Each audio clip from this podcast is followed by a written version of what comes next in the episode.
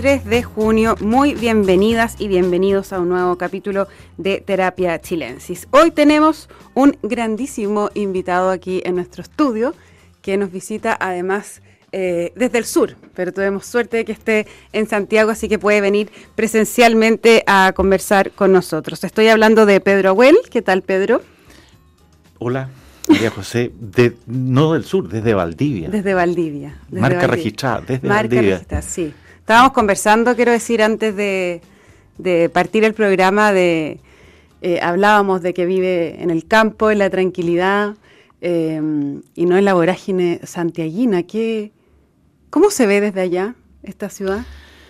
Eh, vivir en el campo, o sea, primero, tengo que aclarar, yo cada 15 días me, meto en la vorágine santiaguina y, para poder ser eficiente los pocos días que vengo, me sobre vorágine. Te sobrecargas. Me sobrecargo. bueno, voy a, voy a decir, en todo caso, para los que no saben, Pedro Well es presidente de Horizonte Ciudadano, la fundación que creó Michelle Bachelet luego de dejar eh, la moneda. Eh, Pedro también es académico de eh, la Universidad Austral de Chile y es un influyente sociólogo bacheletista. ¿Por ahí está bien? Bacheletista, sí. Los influyentes sociólogos lo dejamos para mi abuelita. que Ya, pero bueno, vienes cada 15 días. Vengo cada 15 días y, desde allá eh, la realidad se ve un poco distinta. Primero porque eh, la política y los medios de comunicación se ven mucho menos en la realidad concreta y lo otro, lo que se experimentan son las inercias eh, de décadas de, los procesos, la vida tiene un peso, una inercia muy grande.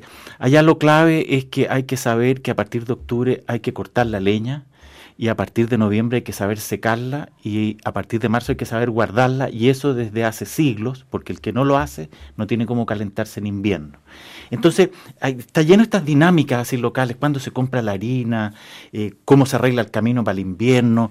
Y entonces uno descubre que hay menos volatilidad y mucho más continuidad lo cual tiene algo que es muy amable porque genera mucha certidumbre y muy pesado porque la sensación a veces es que las cosas no cambian. Claro, la inercia puede ser un poco agobiante. Claro, y lo otro es que, fíjate, una cosa que yo me he dado cuenta, eh, que viviendo en Santiago uno ve con mucha eh, evidencia el peso de lo privado, del mercado, de los negocios, del consumo, de los actores privados. Eh, en regiones es el peso del Estado. Eh, mm. porque es el peso de los beneficios de la máquina del MOP que arregla el camino, de la junta de vecinos que se entiende con la municipalidad para arreglar no sé qué cosa, el agua. Entonces hay una presencia del Estado que es notable. Tiene más, se ve más, tiene más valor en el Claro, independiente como uno lo valore, digamos, no estoy haciendo con esto decir qué lindo la, la provincia, no. que efectivamente quienes viven en las grandes ciudades, especialmente en una ciudad como Santiago, experimentan un lado de la sociedad que no se experimenta en estas localidades chicas, donde hay otros actores, otras instituciones, otras realidades, otras inercias. La vida es distinta, independiente que tiene aspectos que son muy gratos y otros que no lo son tanto. Pedro, ¿cómo eh, el momento actual, cumplió 100 días la semana pasada el gobierno de Gabriel Boric, ¿cómo lo estás viendo tú con la experiencia que tienes de haber estado ahí mismo? Yo creo que, el, análisis tiene muchas capas, o sea, es re difícil decir de una, mira, esto es lo que está pasando. Yo creo que la discusión eh, o del diagnóstico político hoy día tiene que ser puesto sobre la base de lo que yo llamaría el clima anímico. O sea, cómo la gente siente emocionalmente, subjetivamente, que, está viviendo, qué cosas están pasando. Y ahí hay tres elementos que configuran fuertemente el clima anímico en Chile hoy día, que son la economía y básicamente la economía doméstica. La gente no está mirando el PIB, está mirando el, sueldo a fin de mes y la relación entre sueldo a fin de mes y el litro de aceite, y esa es la inflación. Lo segundo tiene que ver con la permanencia de la excepcionalidad sanitaria nos pasamos de la ola 1, de la pandemia del COVID, a la ola 2, a la 3, a la 4 y ahora la del mono. Eh, ahí tienes un segundo elemento. Y el tercer elemento es la delincuencia. Mm. Eh, por cierto que, que, estas cosas son acentuadas, moduladas por la prensa, pero hay experiencia cotidiana. Te fijas que el clima anímico hoy día está muy pesimista.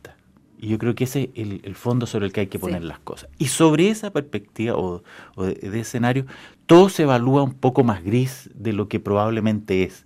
Porque la gente evalúa los hechos públicos desde la perspectiva de su clima anímico. Tú ves las encuestas y todas las variables estas que estamos conversando que describen el clima anímico están re malas. Y en ese sentido eh, es una de las cosas que explica la cortísima luna de miel del gobierno, independientemente de las dificultades de instalación que han tenido, que han tenido muchas. O sea, el periodo de instalación del gobierno, digámoslo, no terminó cuando dijeron que terminó, ha continuado probablemente hasta el día de hoy. O sea, ellos quisieran que hubiese terminado ese día para ponerse un, un, día en una carta GAN, digamos, pero no. Lo, segundo es que eh, eso está marcando también eh, cómo la gente está evaluando ciertos eh, elementos del gobierno con mucha irritación Digamos. yo creo que hay una evaluación en general de la política con mucha irritación a partir de esta sensación de que no logra reconstruirse normalidad en Chile. Claro, pero... Eh, y entonces, obviamente, el, gobierno es como la, el rostro más visible de la producción de normalidad. Como quien diría, son nuestros representantes en la fábrica de normalidad. Y claro, la experiencia es que la sociedad hoy día está en una situación de mucha anormalidad por estas tres variables que comentamos. Entonces, la gente está evaluando eh, negativamente. Yo entiendo así el punto. Ahora, desde la perspectiva del propio gobierno, yo creo que han tenido dificultades de instalación. Yo creo que hay dificultades en relación a la coalición interna del gobierno. Es una coalición que todavía está tratando de ajustar sus, piezas, de construir algo de eh, amistad cívica. Eh, es una coalición además que tiene una diferencia generacional y de estilo muy importante. Entonces eso crea cierta irritación. Y lo otro es que echar a andar políticas públicas cuando no se ha estado antes en el gobierno, independiente que tú seas muy capacitado, este gobierno tiene cuadros muy capacitados, pero cuando uno llega a una oficina, por decir el caso, la dirección de vialidad en Valdivia, que es la que maneja las motoniveladoras que arreglan los caminos antes de que empiece el invierno, tú tienes que llevar un tiempo ahí para saber cómo se maneja, los viejos que manejan esas máquinas, cómo se organiza la distribución de combustible ha demorado. Hay una serie de códigos que tienen que...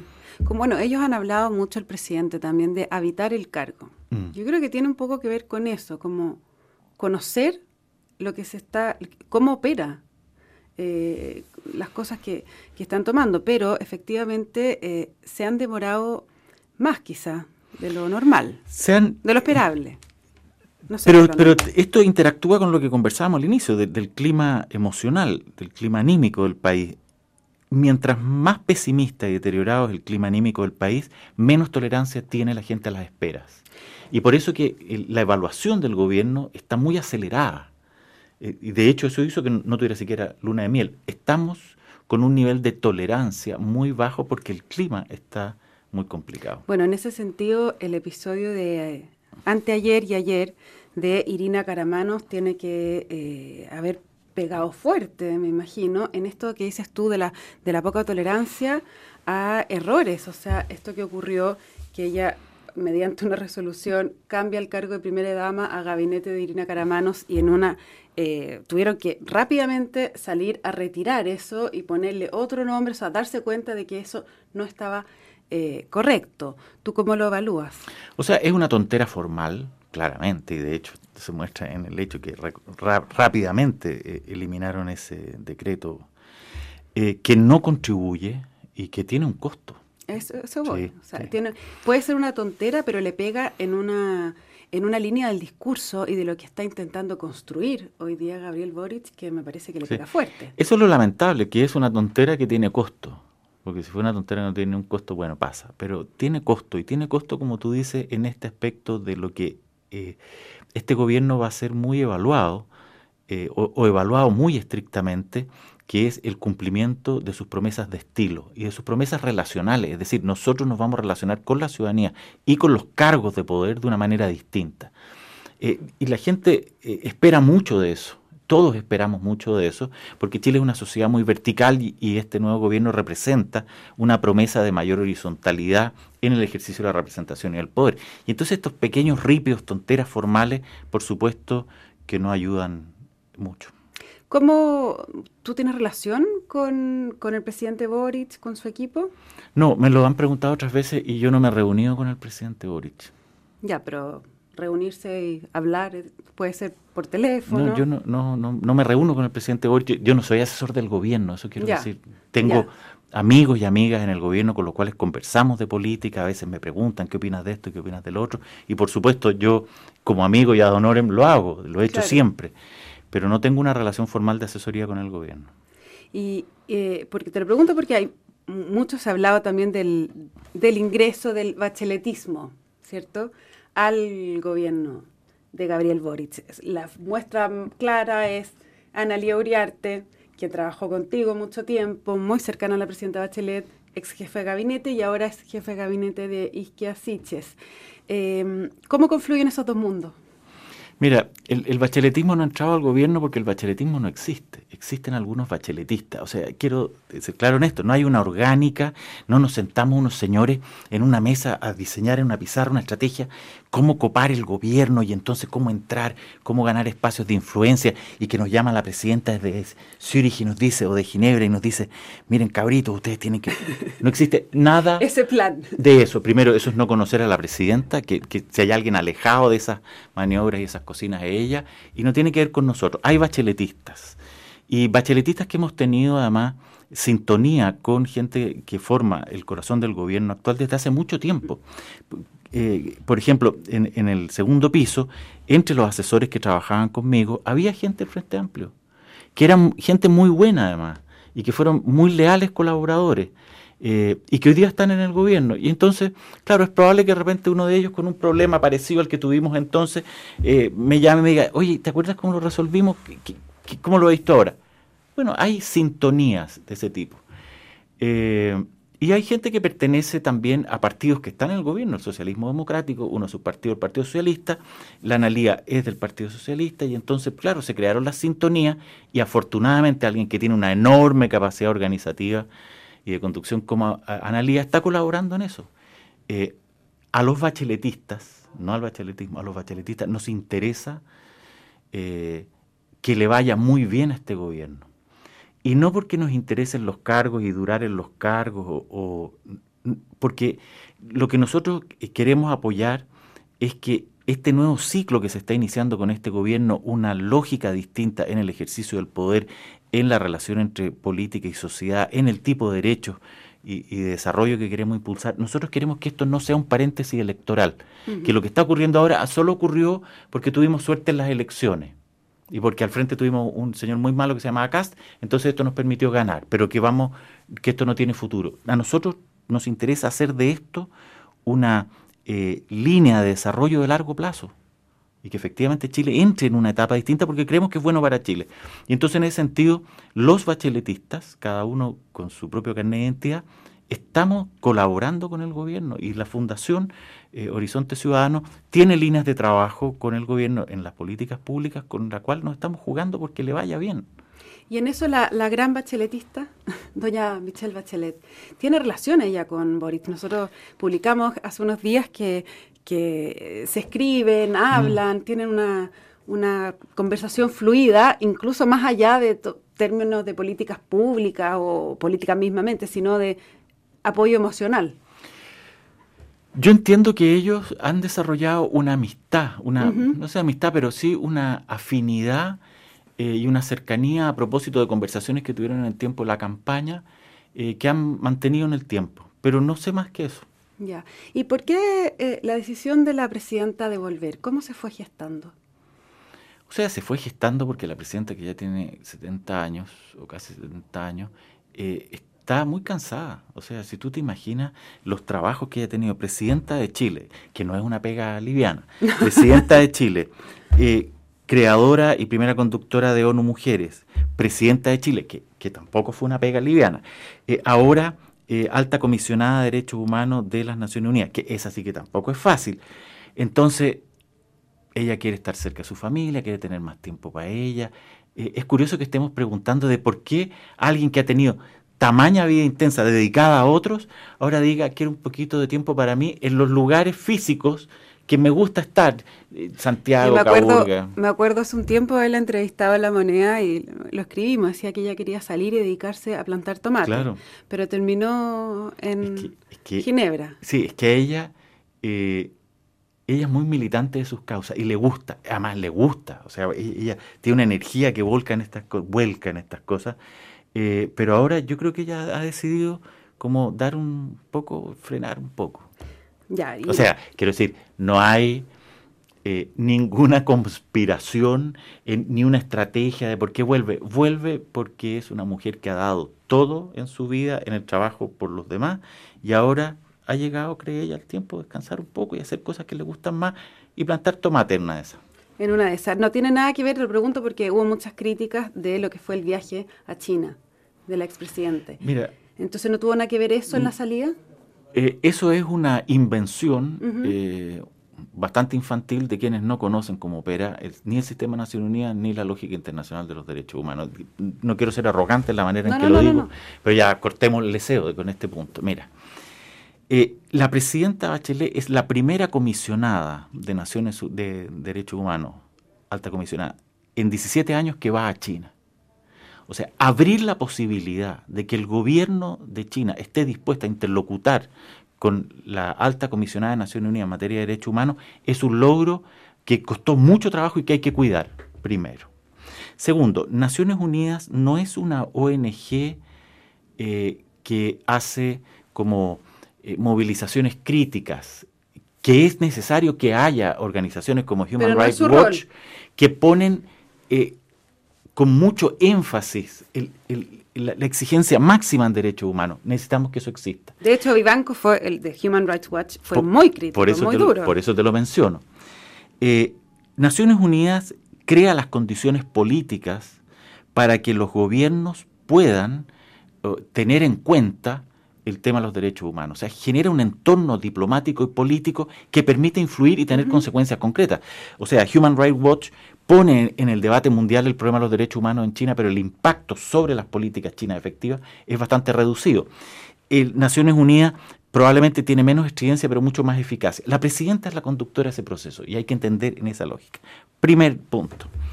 Segundo punto es que, si tú te acuerdas, cuando la presidenta fue donde Maduro, a, evaluar la situación de los derechos humanos en eh, Venezuela, todo el mundo se enojó, pero que cómo le sonrió a Maduro, cómo le dio la mano a Maduro, cómo se tomó un café con Maduro, cómo caminó junto a Maduro. Imposible, eso significa que ella está avalando el régimen. Semanas después salió el informe, porque el informe que produce la alta comisionada se produce después.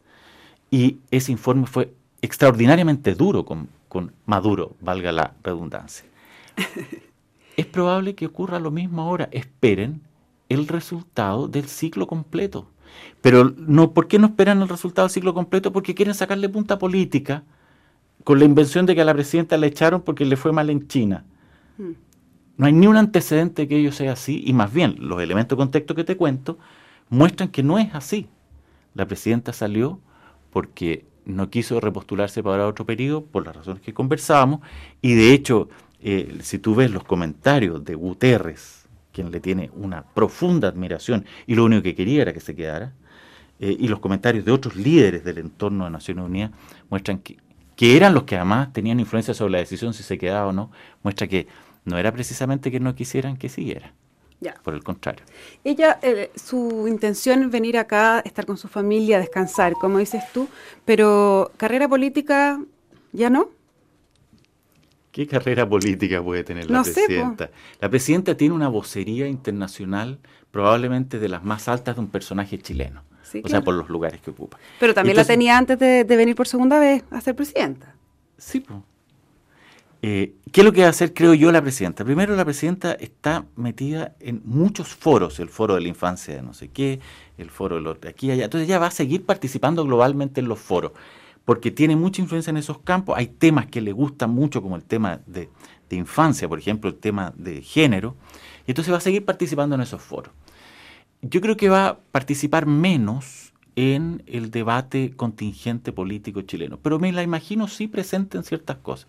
O sea, yo me imagino que la presidenta va a jugar un rol inspirador, no es que salga a la calle con la pancarta, pero va a jugar un rol inspirador en la renovación de el pensamiento progresista de izquierda. ella es una mujer, ella es socialista, tiene su corazón bien puesto en la izquierda, pero se da cuenta de que la socialdemocracia, campo en el cual ella pertenece, le falta renovación, ha quedado atrás con ciertos temas, temas que conoce muy bien ella, migración, derechos humanos, eh, infancia, eh, mujer, y por lo tanto eh, ella probablemente va a querer contribuir al desarrollo de una nueva perspectiva o una perspectiva para los nuevos tiempos, y nos va a hacer re bien además que lo haga, porque ella trae toda la experiencia y la sensibilidad de los grandes desafíos del primer mundo. Yo creo que va a ser un gran aporte en eso. Y me imagino que de repente, Eso desde la fundación, o sea, esa producción de intelectualidad. La fundación, es su casa además, ahí tiene su oficina y todo. Y yo me imagino que de repente hará una entrevista, se juntará con alguien por allá y por supuesto eso va a ser hiperinterpretado, que qué es lo que ella quiso decir. Eh, pero no me la veo no. haciendo, por favor, campaña para un cargo político. No, para otros sí, pero para ella no. Puede ser. ¿Y campaña por el apruebo? La presidenta eh, no ha ocultado su simpatía y su opción por el apruebo. Mm. Eh, no ha ocultado la, la, importancia que ella le da a la construcción de un nuevo marco constitucional para Chile. De hecho, ella construyó un proceso que fue muy pionero en muchos sentidos, que ha dicho además que ese proceso ya tuvo su tiempo y no es reeditable. Hay mucha experiencia y muchos aprendizajes que podemos recuperar de esa experiencia, pero, pero muestra el compromiso que ella tiene concreto por un nuevo marco constitucional y cree que lo que está ocurriendo en el marco constitucional, en la elaboración del texto actual, es un avance positivo que hay que impulsar. Y eh, en eso no hay novedad. Ahora, yo no me la veo con una pancarta en la calle haciendo campaña, porque además ella tiene trabajo hasta el 31 de agosto y entiendo que incluso algunos días después, o sea, ella va podría volver a Chile cuando ya la campaña esté lista. Entonces no me la veo haciendo campaña. Y a ti, Pedro Well, ¿qué te, planteaste algunas preocupaciones? Te entrevistamos hace un par de meses, ya en la tercera. Eh, decías que en ese momento que te gustaría que la comisión de administración tuviese más dientes, por ejemplo. Ahora ya ha pasado, pasado el tiempo, la comisión ya opera. Eh, ¿Cómo estás viendo tú el proceso? ¿Hay cosas que todavía te llaman la atención negativamente o preocupan o ya está eh, lo primero es que yo creo que el proceso constituyente hay que verlo como un punto de partida y no un punto de llegada. No conozco ningún proceso constituyente en ningún lugar del mundo que una vez que se pone el texto sobre la mesa se acabó el problema. Son textos que permiten ir, seguir construyéndose. Y la gracia de esta constitución es que es una constitución que va a permitir seguir siendo trabajada en forma democrática. Eh, y en ese sentido es falso todas estas historias que dicen que este es un mega candado, un mega, bloqueo. No es tal, es, democráticamente puede ser trabajada. Por supuesto que una, constitución requiere eh, en sus leyes fundamentales quórums de, modificación que son un poquito más altos que cualquier ley común. Entonces, en ese sentido, yo no veo problema. No, no, ¿te parece la crítica entonces que hace incluso gente eh, del Partido Socialista, que le parece que no es me un parece, cerrojo? No me parece que haya nada parecido a un cerrojo sobre todo porque además se eliminó esta idea de que aquí al 2006 el actual Senado efectivamente al 2026. 2026, un, un quórum muy alto para impedir, probablemente era la idea de algunos, que este gobierno, puede, este, este, este Congreso pudiera intervenir sobre la Constitución. No, yo creo que eso no, los, nuevos quórums eh, y los nuevos mecanismos de transformación son perfectamente democráticos y comparables con las, eh, las constituciones democráticas. No está ahí el problema. Yo creo, que, yo creo que es una constitución que avanza muy notablemente en el tema de los derechos fundamentales. Eh, no solo porque pone la lógica de derecho eh, por delante, sino que además el tipo de derecho que pone énfasis nos está ofreciendo un marco que nos va a permitir trabajar precisamente en los problemas nuevos. Yo creo que no había que pedirle, ni hay que pedirle a la Constitución que solo solucione los problemas de ayer, sino que a ver si nos permite también trabajar los problemas que vienen. Medio ambiente, por ejemplo, el tema de la, de la, de la identidades o las diferencias y tensiones de identidades étnicas en Chile, eh, eh, las nuevas formas de intervención o participación del Estado en la economía en relación a la sociedad civil y al mercado. A mí me parece que hay un marco importante. Ahora, una constitución tiene que también ofrecernos las reglas mediante las cuales nosotros procesamos nuestras diferencias y nuestros conflictos, precisamente para poder realizar estos valores que han sido puestos en los derechos fundamentales. O sea, por ejemplo, el respeto al medio ambiente como derecho fundamental es una oportunidad, pero al mismo tiempo es inevitable y necesariamente un campo de conflicto. Porque vamos a tener que decidir ¿Cómo? Por la vía de la ley las formas concretas, por ejemplo, del uso del agua. Claro. Porque vamos a tener que hacer un equilibrio entre sustentabilidad medioambiental, desarrollo económico y la vida humana. El conflicto es la bajada de cada uno de los derechos. Entonces, decir que esta constitución va a producir conflicto eh, es lo normal. El problema es si la constitución eh, creó o está creando buenos mecanismos de procesamiento de conflicto. Y ahí es donde yo echo de menos que la constitución no se haya metido en el tema de los partidos políticos con todo. O sea, si tú me preguntas a mí, ¿cuál es tu... la deuda de la, constitución. lo que yo creo que vamos a tener lo que vamos a tener que trabajar con especial énfasis y muy rápido, que es el tema de los partidos políticos. Nosotros necesitamos partidos políticos que efectivamente sean potentes representadores de la sociedad y que tengan una enorme capacidad de agregar demandas sociales, porque hoy día uno de los problemas que tenemos en la política es la extraordinaria fragmentación de demandas, que es lo que hace buena parte de los problemas que hemos visto en el último tiempo. Para que nosotros podamos construir eh, soluciones en el entorno de diferencias de opinión, necesitamos partidos que agreguen y que sepan negociar y que hayan espacios de negociación, que tengan miradas de largo plazo, que no queden anclados a las capturas territoriales de las políticas públicas del Estado, que no se transformen en caudillismos, que no hayan eh, eh, bancadas parlamentarias que se autonomizan de los partidos y de la representación social. Es lo que ocurre hoy día. Etcétera, etcétera. ¿Qué es lo que ocurre hoy día? a mí me parece que a la, la, Constitución se quedó muy corta y no abordó este problema. O sea, o sea, un fortalecimiento de los partidos. Fortalecimiento de la capacidad de los partidos políticos para representar, para agregar demanda y para procesar con sentido a largo plazo los inevitables conflictos que vamos a tener. Eso esa es la deuda. Esa yo creo que es la deuda que a mí me salta a la vista. Pedro Well, muchísimas gracias por haber venido esta tarde a Terapia Chilensis. Esperamos que nos visites nuevamente y a todos ustedes les cuento, la transformación digital de tu negocio nunca estuvo en mejores manos. En Sonda trabajan para que disfrutes tu vida, innovando y desarrollando soluciones tecnológicas que mejoran y agilizan tus operaciones. Conóceles hoy, Sonda Make It Easy. No se vayan porque a continuación viene información privilegiada al cierre y luego sintonía crónica epitafios junto a Bárbara Espejo y Rodrigo Santa María. Pedro, muchas gracias de nuevo. Muchas gracias a ti por la invitación, María José. Queda abierta para siempre esta invitación, pues, eh, que nos acompaña aquí en el programa. Y a todos ustedes que estén muy bien, nos encontramos mañana aquí en Terapia Chilensis.